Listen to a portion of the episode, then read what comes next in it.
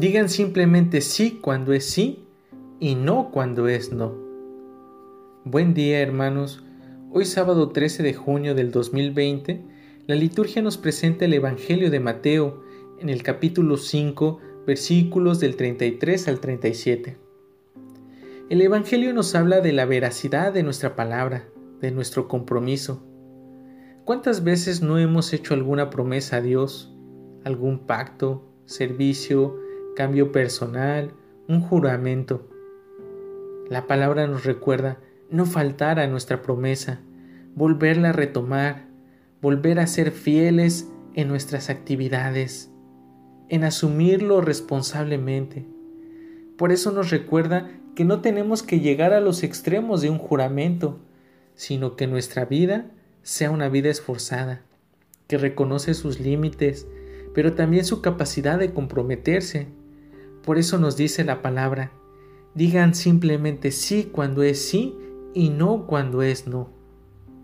No hay que estar diciendo cosas de más, como el jurar por esto, por aquello.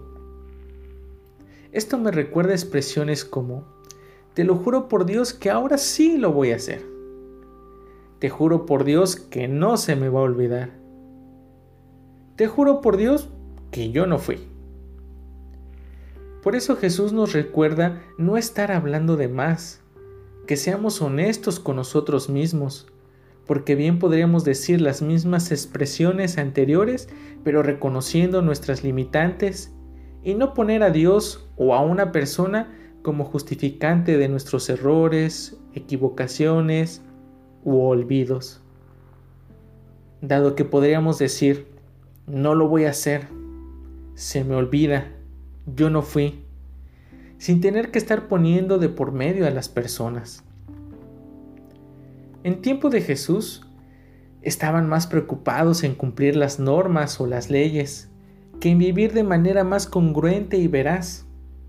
Y creo que en nuestros tiempos la palabra nos recuerda que no solo basta que cumplamos los mandamientos o seamos buenos, implica vivirnos en la lógica del amor, de la pasión, la cual nos lleva más allá del cumplimiento o la observancia, nos lleva a cuidar la vida del otro con alegría, a buscar nuevas formas de servicio por el otro, a no solo sacar 10 en la escuela, sino verdaderamente aprender, y también a saberme hermano de mis compañeros de clase. Jesús nos lleva a dar un paso más allá del juramento o del cumplimiento. Incluso pone entredicho lo que se ha dicho. Ustedes han oído que se dijo a los antiguos.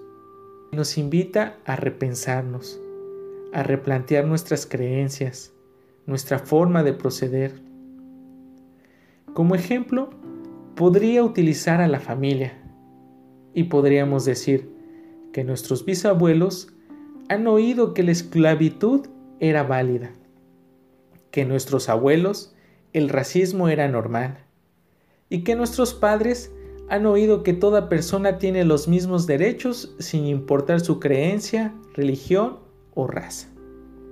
Y Jesús nos dice, ustedes han oído todo eso, pero no basta saber que todos tenemos los mismos derechos y que no hay distinción de razas o creencias sino que amen a sus hermanos, preocúpense por ellos, vivan en clave de solidaridad, de fraternidad.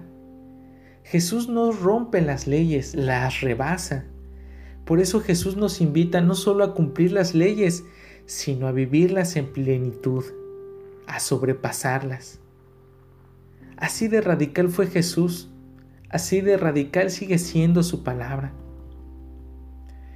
Hermanos, que por intercesión de San Antonio de Padua nos conceda el milagro de poder ser veraces en nuestra palabra, en nuestro compromiso, que nos permita seguir llevando a plenitud sus enseñanzas.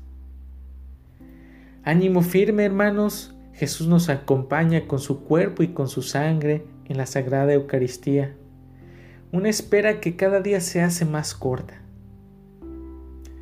Jesús, Salvador de los hombres, sálvalos, sálvalos.